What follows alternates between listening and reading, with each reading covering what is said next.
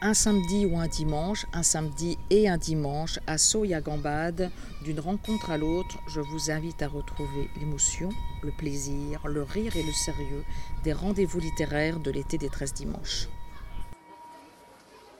Donc le 15 août, c'est la fête de la Vierge. Il y a toujours quand même euh, une interrogation sur le féminin, sur qu'est-ce que c'est être une femme, qu'est-ce que c'est être une femme sur un territoire, qu'est-ce que c'est d'être une femme dans, dans un temps euh, défini, qu'est-ce que c'est d'être une femme quand on est dans une école communale qui a été construite en 1910 pour euh, instruire des petites filles dans un milieu agricole en langue bretonne et analphabète?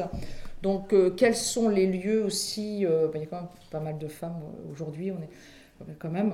et on remercie aussi les hommes qui sont là et qui s'intéressent à, toutes ces problématiques et toutes ces interrogations. C'est un lieu d'interrogation. Et euh, avant de passer la parole d'abord à Olivia, parce qu'on va faire un peu euh, un balayage historique, euh, donc on va commencer par le, roman qui a lieu au début du XXe siècle, au moment de la, Première Guerre mondiale. Dans la Première Guerre mondiale, c'est 1914. Cette école a été construite en 1910. Et moi, qui suis d'origine bretonne, je me suis toujours dit qu'on ne pouvait s'émanciper en tant que femme que, euh, que dans des villes, que à Paris. Et moi, j'ai toujours regardé vers l'Est, vers, vers Paris. Euh, et donc, le, roman d'Olivia euh, se déroule à Paris pendant la Première Guerre mondiale. Et celui de Valérie est contemporain dans, un cimetière. Donc, où est-ce qu'on peut s'émanciper en tant que femme? Dans, dans une ville à Paris, euh, dans un cimetière ou Huelgoat? Et je pensais à euh, mon arrière-grand-mère.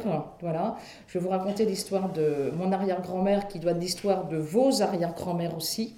C'est que mon arrière-grand-mère, elle était mariée, donc elle avait deux petites filles, dont ma grand-mère. Et mon arrière-grand-père, qui devait être comme vos grands-pères ou vos arrière-grands-pères, qui est parti à la guerre de 14-18. Donc ils sont partis, il est parti, tous ces hommes sont partis à la guerre de 14-18, laissant toutes nos grands-mères et toutes nos arrière-grand-mères dans des territoires comme Huelgoat, et euh, avec une poule et, euh, et 5 mètres carrés à bêcher. Ça, c'est notre histoire à, nous tous. Et mon arrière-grand-mère, ce qu'elle a fait, c'est qu'elle s'est fait mettre du vin en dépôt le week-end de l'Ascension, parce qu'il y a le week-end du 15 août, c'est la Vierge Marie, et la fête, le pardon de Huelgoat, pour ceux du Huelgoat, c'est le pardon des cieux, et ça se déroule le premier week-end du mois d'août. Et donc, elle s'était fait mettre du vin euh, en dépôt à vendre pendant euh, ce week-end-là. Et toute sa vie après, elle a répété si j'avais eu plus, j'aurais vendu plus. Et euh, voilà.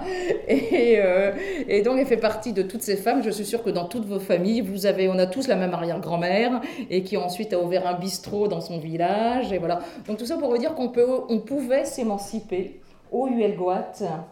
En 1910. Voilà, c'était une introduction pour que pour que Olivia, attendez, je vous ce micro parce qu'il est beaucoup mieux. Olivia nous, explique, nous raconte pourquoi choisir Jeanne et Buterne ou pourquoi avoir été choisie par Jeanne et Buterne. Moi, mon arrière-grand-mère, je n'ai pas choisi. Alors euh, là, tout le monde m'entend, c'est bon? Euh, en fait, euh, donc je, je n'ai pas choisi délibérément Jeanne et Buterne. Je ne sais pas si vous savez qui était euh, Jeanne Buterne, je vais juste euh, le rappeler euh, très brièvement. C'était la dernière femme et la dernière muse du peintre Modigliani. elle était très jeune, elle avait 16-17 ans quand ils il se rencontrent la première fois. Lui était de 15 ans son aîné.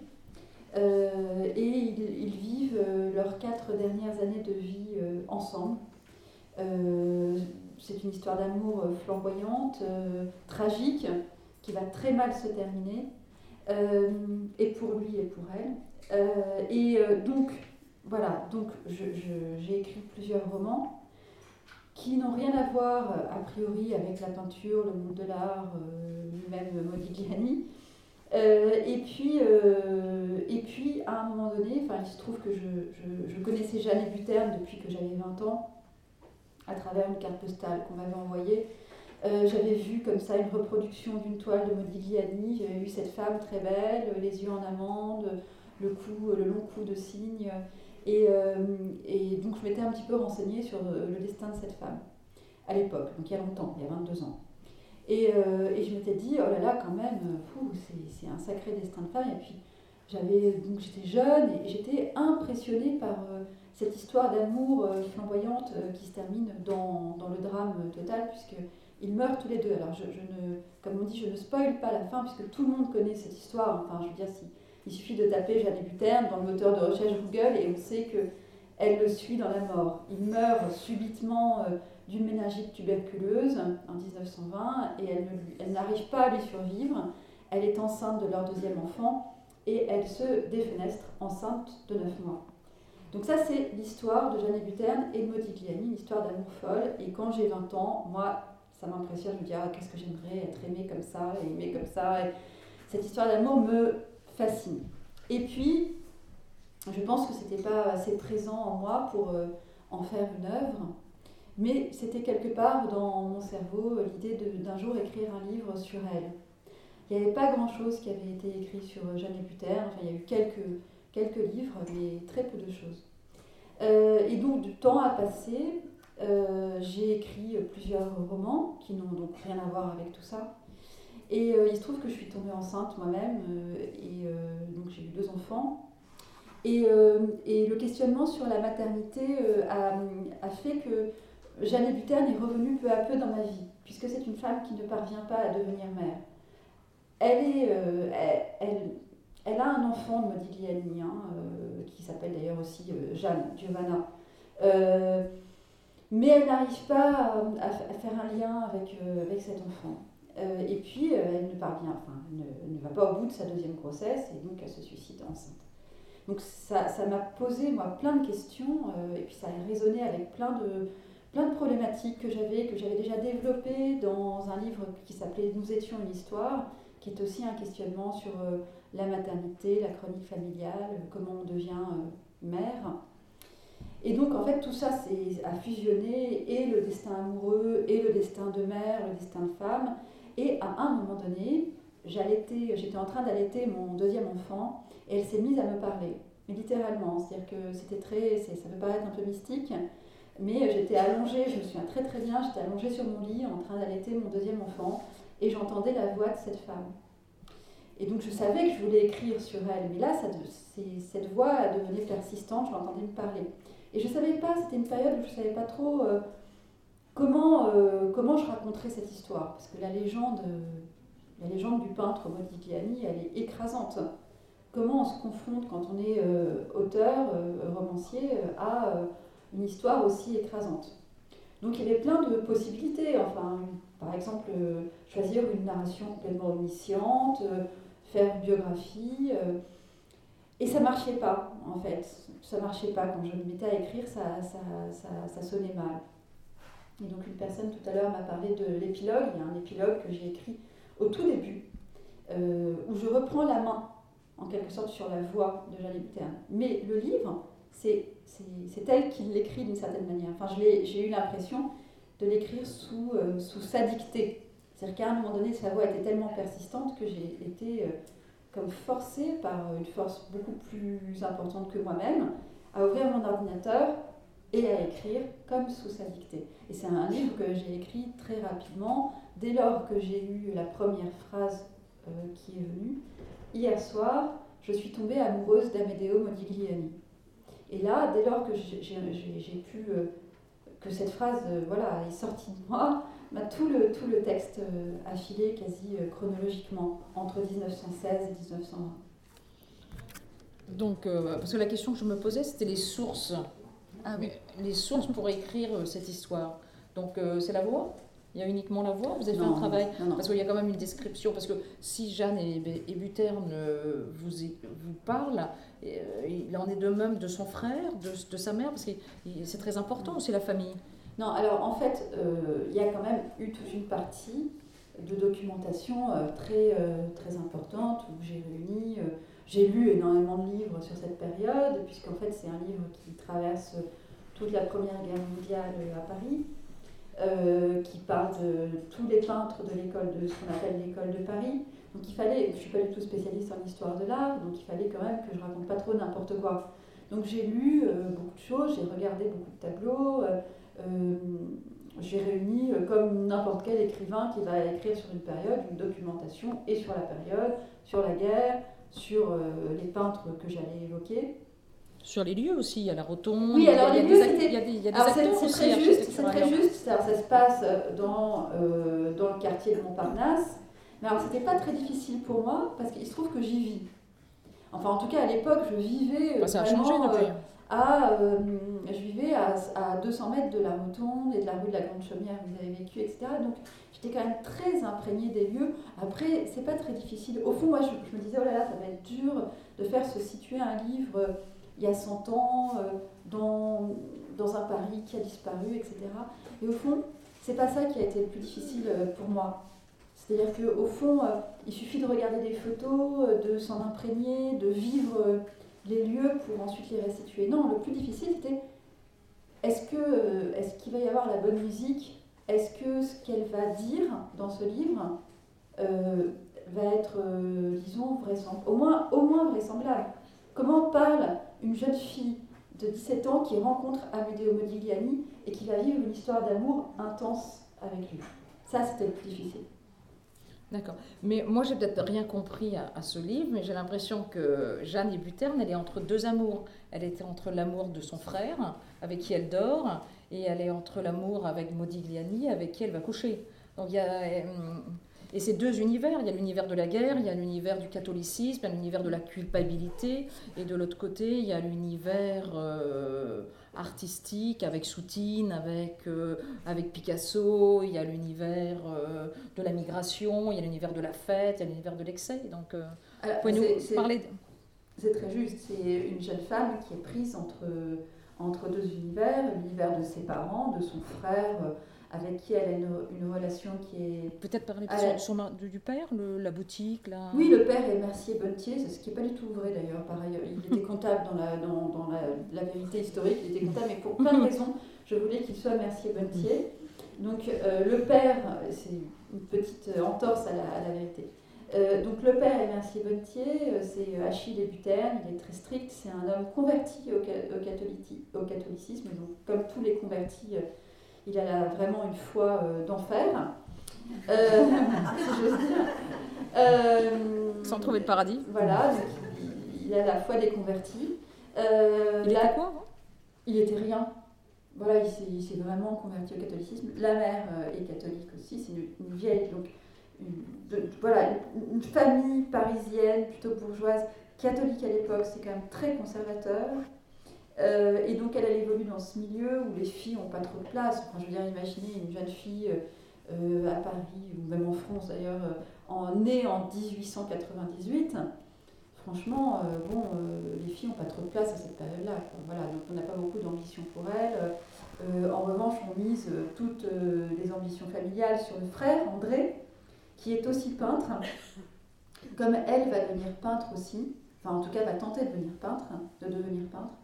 Euh, et donc elle est prise entre donc, cet univers très cloisonné de ses parents, sa famille, elle vit dans le 5e arrondissement, pas très loin du Panthéon, entre cet univers très cloisonné, cette espèce de prison familiale, et quand elle va rencontrer euh, Amedeo Modigliani complètement par hasard dans une académie de peinture, elle va, elle va, tomber, elle va tomber dans un autre univers, euh, qui est un univers de fêtes, de drogue, la bohème de Montparnasse, euh, un homme euh, qui est plus âgé qu'elle, qui est fou dingue, qui se présente comme euh, italien évidemment puisqu'il l'est, il à Livourne, juif cosmopolite. et donc c'est un, tout un autre univers qui se révèle à elle et auquel elle a envie d'avoir accès. Mais le truc, c'est qu'elle a passé d'une geôle à une autre.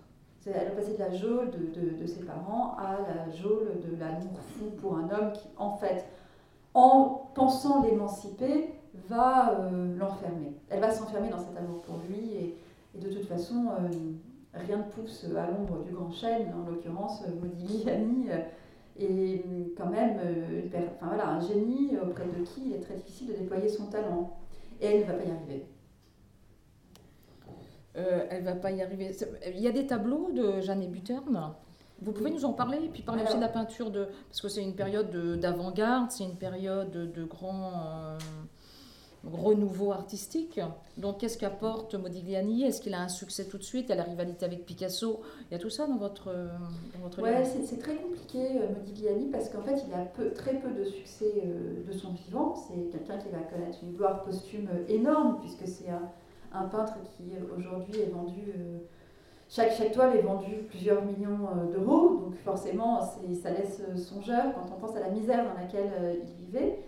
Euh, il vivait dans cette euh, période d'émulation euh, artistique très forte. vous parlez de Picasso, mais il y avait Soutine, Kissling, enfin je donne des, noms comme ça de, personnes qui traversent le livre. Euh, Brancusi, enfin toutes ces personnalités artistiques qui, vont réinventer la peinture comme ça dans la première moitié du XXe siècle. et lui a une place à part quand même parce que il, a, cette couleur très ocre, euh, ces représentations euh, de femmes euh, nues avec des poils, etc. Ça fait scandale. Picasso fait scandale en, inventant le cubisme et, Modigliani fait scandale autrement en, en, représentant des femmes, des femmes nues avec des poils, ce qu'on lui reproche notamment lors de sa seule exposition parisienne en 1917 qui va être fermée euh, par la police, qui va être interdite par la police euh, ben, pour atteinte au bonheur, quoi, grosso modo. C'était l'exposition chez Guillaume, sur chez Non, chez Berveille. Chez Berveille. Ah oui, chez cette femme artiste, cette femme euh, galeriste. Voilà. Pas loin de chez vous, à Paris. Pas loin de vos galeries. Elle était rue. Je crois qu'elle était de. plutôt dans le 9e, quoi. Dans le 18e, non mm. Enfin, Berthe pour ceux qui ne connaissent pas, elle a fait un journal qui est extraordinaire, qui s'appelle, c'est pas la peau de l'ours, c'est, euh, vous pas lu, voilà, qui est extraordinaire. Mais euh, vous n'avez pas parlé tellement de la peinture de, Modigliani, parce que c'est quand même une œuvre singulière qui, euh, qui s'impose quand même tout de suite, et qui par par rapport à Soutine, par rapport à Picasso, par rapport à d'autres artistes, n'a pas de filiation. Il n'y a pas d'après Modigliani. Il n'y a pas d'avant, pas vraiment. Enfin, on peut se dire qu'il prend, euh, il prend racine, par exemple, dans, les fauves. Par exemple, on peut, on peut voir une filiation entre les fauves et, et Modigliani, mais il est, il est vrai qu'il n'y a pas vraiment d'école Modigliani ou de successeur ou d'épigone. Avant, il y a la sculpture quand même, il avait des projets aussi de sculpture. C'est juste que Modigliani, en fait, était, voulait absolument être sculpteur c'est tout le, tout, tout, le, tout, tout, le drame de sa vie, c'est qu'en fait, c'est un sculpteur. Et donc, euh, le problème, c'est qu'il veut sculpter du marbre. Quand on sculpte du marbre, on dégage des, des petits, de, la poussière de marbre. Et que lui avait des problèmes euh, pulmonaires. Il avait eu une, une, méningite euh, à l'âge de 13 ans. Et donc, quand il, il sculptait, le, la poussière, en fait, infectait ses bronches. Et on le retrouvait gisant au pied de, de, ces, euh, de ces sculptures ou de ses débuts de, de, sculpture et crachant du sang, etc. Il a été obligé d'arrêter. Euh, et ça, ça marque sa peinture puisque je pense qu'il peint comme il sculpte. Euh, donc avec beaucoup de formes, beaucoup de dessins, un dessin très prononcé. et, et d'ailleurs, il, il, lui en parle à elle. À un moment donné, j'imagine un dialogue entre, entre deux, entre euh, un, premier dialogue euh, entre Jeanne Buterne et Modigliani et il lui raconte euh, que départ il sculptait et que sa peinture est, finalement la suite de ce qu'il aurait pu faire en, sculpture. Mm. Donc il fait des dessins, il fait, il fait de la peinture, mais il est reconnu, il, il a tout, ils sont tous dans les avant-gardes. Par exemple, on voit Van Gogh, le, grand, le grand artiste, le grand euh, déchu, c'est Van Gogh. Lui, il n'a jamais vendu. Modigliani, il a vendu. De son vivant, très peu. Hein. Il vit de sa peinture ou il vit de l'argent que ses parents lui envoient? Voilà, alors en fait, euh, sa mère lui envoie quelques mandats de Livourne. Euh, mais bon, ça suffit pas. Puis c'est un buveur, c'est un osseur. Donc, et puis il donne son argent aussi. Ça, c'est pas mal. C'est-à-dire qu'il a pas, le peu d'argent qu'il a, il, il, le donne. Il est voilà, très comme ça dispendieux. Euh, il a euh, un ou deux marchands d'art qui le suivent, euh, qui finissent par lui donner un peu d'argent pour qu'il continue ses, ses, œuvres, son œuvre. je pense à Zborowski, chez qui il va s'installer quelque temps rue Joseph Barra, à Paris toujours, et puis qui va lui fournir un atelier dans lequel il va terminer sa vie, en fait, rue de la Grande Chaumière, donc Zborowski, lui, lui, prête un atelier dans lequel il va peindre, peindre, peindre. Et vivre avec Jeanne Butin.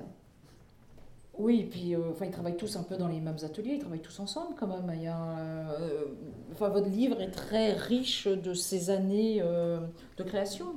Oui, alors il y a une émulation euh, entre eux. C'est vrai que dans, dans l'atelier de Zborowski, euh, rue, rue, Joseph Barra, par exemple, euh, Modigliani affiche ses toiles, Soutine va peindre un, un, tableau, un tableau avec le mur. voilà, enfin c'est quand même des lieux où, tout le monde se rencontre. Enfin, Montparnasse, c'est le lieu où, à la rotonde, vous croisez Picasso, Kissling, Cocteau tout ce petit monde fait des fêtes. D'ailleurs, on pense, on pense qu'il n'y a pas de fêtes pendant la Première Guerre mondiale à Paris, mais en fait c'est faux, il y a plein de fêtes. Donc je raconte des, des fêtes comme ça où ils se retrouvent et, ils dansent, ils boivent beaucoup, voilà, ils se droguent beaucoup.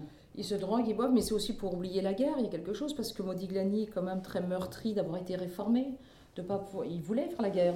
Bah, en fait, parce qu'il y, a, y a Apollinaire aussi, Apollinaire qui revient, Alors, il y a les morts de... est français en faisant la guerre.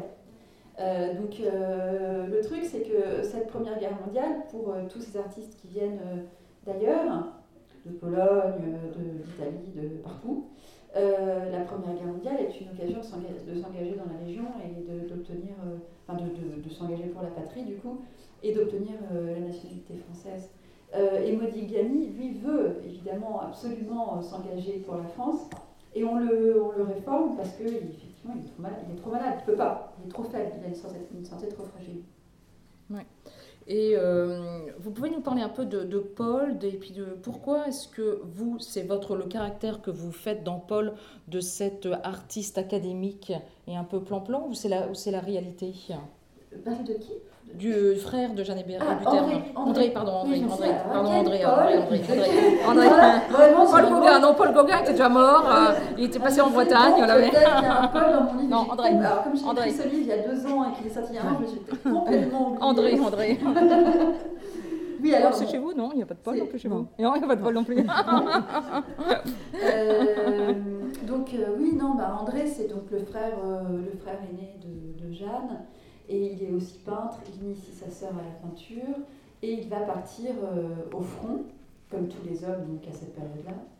Et euh, il va, euh, disons qu'au au cours du texte, vous allez voir la manière dont la relation avec sa sœur peut être symptomatique. Enfin, il, il, il, est très oppressant. Disons que son amour pour sa sœur est très oppressant.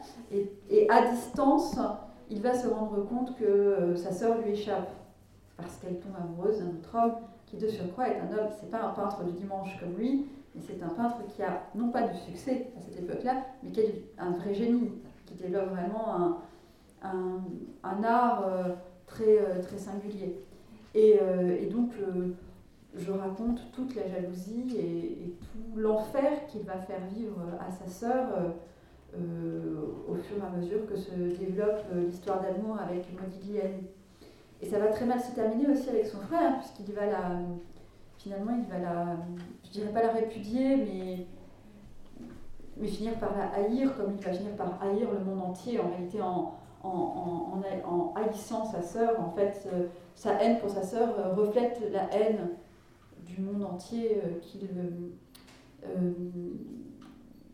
qui est. Enfin, je pense que c'est la guerre qui le, qui le. Vous parliez tout à l'heure de la manière dont la guerre cassait les hommes. Euh, la guerre le casse. Il est arrivé à la guerre, la fleur au fusil, euh, très croyant, etc. Puis il revient et il fou, en fait. Oui, il revient fou. Et est-ce que euh, la fin de Jeanne et Buterne est vraiment celle que vous racontez? J'aimerais bien vous répondre oui. non, mais c'est difficile de. de, de... Répondez ce que vous voulez. Hein. Non, non, j'aimerais bien. J'aimerais bien. Euh, disons que. La, la, des, enfin, tout est intriqué. La réalité, la fiction, euh, etc. Ce que j'ai imaginé de la fin de Jeanne Buterne, oui, elle se suicide en se défenestrant, en se jetant par la, la fenêtre de sa chambre, de la chambre qu'elle partage avec son frère, du cinquième étage, rue Amiot, à Paris. Donc ça, c'est vrai ça c'est historique, etc. Alors que lui est chargé de la surveiller justement parce qu'elle est dépressive. Il y a plein, exactement, il y a plein de, témoignages qui disent que le frère était supposé la surveiller cette nuit-là. Imaginez, elle vient de perdre son grand amour, il est mort 24 euh, heures auparavant, elle rentre chez ses parents, elle est enceinte de leur deuxième enfant, elle est sur le point d'accoucher, elle est désespérée. Ses parents la, la ne veulent plus la voir, mais toutefois ils l'accueillent cette nuit-là, et le frère est chargé de la surveiller. Et, euh, non, en fait, elle se, défenestre. Alors, j'ai pris un parti, euh, disons, un peu radical, puisque comme je suis dans sa peau, je suis Jeanne Butel, en l'occurrence, il fallait aller au bout du suicide en disant je. Donc c'est quand même très compliqué. Mais oui, je pense que ça s'est passé comme ça. Je pense qu'il a fait semblant de dormir et qu'il ne voulait plus voir cette sœur et que c'était plus simple qu'elle passe par la fenêtre. Et c'est vrai qu'après, quand ils ont ramené le corps, il n'en a pas voulu. Oui, alors ça, tout ça est véridique. Hein. Euh, c'est-à-dire que la fin est, vraiment. je, vais, absolument vous dégoûter d'acheter mon livre. Non, non, non, non, mais le livre est passionnant. Le livre est passionnant. Moi, j'ai adoré parce que c'est tous les thèmes qu'on aime tous l'art, la culture, les relations entre amis et euh, comment est-ce qu'on s'en sort après une guerre. Parce que la guerre est quand même la toile de fond, c'est le cas de dire, de, de ce drame. Oui, parce Donc que... maintenant, vous pouvez dire la fin. non, mais c'est vrai que c'est épouvantable, puisque la fin, euh, mais, c'est de notoriété, c'est historique. Euh, le corps est ramené au petit matin, le corps est, remonté à la famille au cinquième étage, et ils n'ouvrent pas la porte. Ils disent non, non, non, on la connaît pas. Euh, voilà, la dépouille est là. Voilà, et, ils ne veulent pas entendre parler de, leur fille.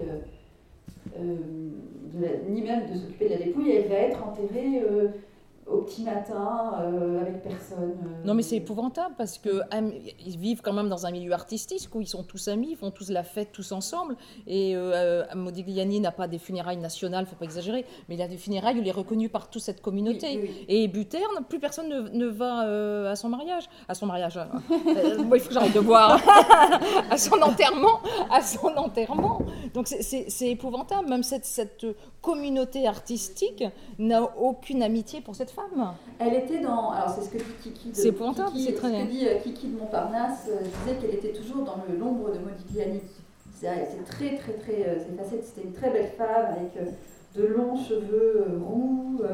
elle passait pas, je dis pas qu'elle passait inaperçue, c'est pas du tout ça, mais elle, se mettait toujours dans l'ombre de Modigliani, toujours, toujours dans son sillage. Et elle parlait pas, elle était très mutique. Moi, je pense que c'est une grande mélancolique. Euh, limite neurasthénique en fait. Hein. Mais pas vous, euh, Olivia Qu'est-ce que vous en savez? C'était une question. Euh, et qu'en fait, elle se, elle se place dans l'ombre de cet homme et que le, collectif, le collectif, les, les, peintres qui entourent Modigliani voient Modigliani et puis voient cette petite jeune fille. et puis en fait, ça compte pas vraiment quoi. À la fin, d'ailleurs, je raconte cette scène qui pour moi était assez dure à, raconter, où elle sort de l'hôpital, elle, est allée voir euh, la dépouille de l'homme qu'elle aime, elle sort de l'hôpital, ils sont tous là, et plus personne ne lui parle. Donc elle, ne va être, elle sait très bien qu'elle ne pourra compter sur personne, qu'elle va être seule avec les deux, enfin ses deux enfants, un enfant né et un enfant à venir. Vous imaginez en 1920 une femme euh, pas mariée, euh, fille mère, Bon, c'était quand même un peu compliqué. Pourquoi il ne l'a pas épousée Il ne l'a pas épousée, alors bon, ça, on dirait aujourd'hui que c'est un acte manqué. Il lui avait promis de l'épouser, et puis il s'est fait voler ses papiers. Donc, voilà, il, avait écrit un, engagement, il s'engageait par écrit. Euh, oui, enfin, il était quand même léger. Il est engagé, il amène euh, Jeanne euh, sur la Nice. Donc Jeanne, elle voyage avec. Vous me direz si je me trompe de roman. Hein. Jeanne, elle, voyage avec sa mère dans un compartiment et lui, il est avec une maîtresse dans un autre compartiment. Ouais, mais bon, ça épluché euh... avec tout ce qui passait hein, quand même. Hein. Modigliani, enfin, là, c'est organisé quand même. Hein. Le, Modigliani était quand même un très bel homme. Euh, parfois, je dis que c'était un peu le Mick Jagger euh, d'aujourd'hui. C'était quand même un homme très attirant, brun, magnifique, euh, qui, qui attirait beaucoup les femmes et, qui, qui, couchait beaucoup à droite, à gauche. Il n'a jamais été fidèle à Jeanne Viterne bien qu'il, je pense qu'il l'aimait d'un amour euh, pur, mais euh, il est la seule avec, avec laquelle il a fait des enfants, tout de même.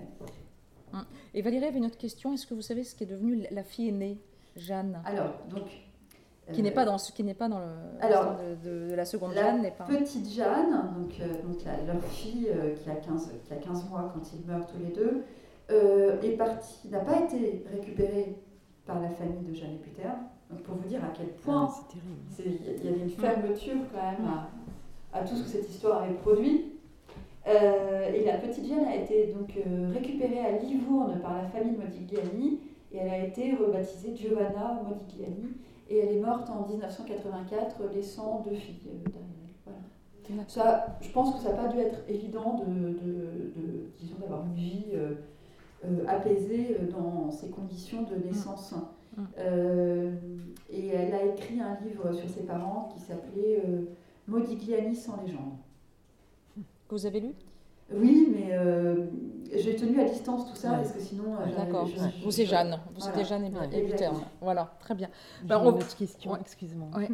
Est-ce que tu as vu des est-ce que tu as vu des tableaux euh, de cette jeune femme? Alors, il y a une dizaine de tableaux qui existent de Jeanne et Peter qui sont dans la famille, qui ont été retrouvés dans les années 90 dans une cave. Euh, donc euh, c'est quand même très compliqué de les voir. Il y a eu une exposition à Paris à la Pinacothèque euh, au début des années 2000 qui exposait les toiles de Jeanne Buterne et de Modigliani et c'est quand même extrêmement troublant parce qu'on voit quand même les liens qu'il y a entre l'œuvre de Modigliani et l'œuvre de Buterne et on peut se dire que quand même Modigliani a un peu pompé, on va dire, certaines idées de Jeanne Buterne. Il n'y a qu'une dizaine de toiles, quelques ils ont dessins au fusain euh, qui ne sont pas trouvables, enfin qui sont trouvables nulle part. Euh, et que, j'ai vu sur un bouquin euh, de Marc Restellini, reproduit en fait dans un livre sur leur, passion amoureuse, leur passion artistique. Très bien, on, va applaudir Olivia, on va, on va la remercier.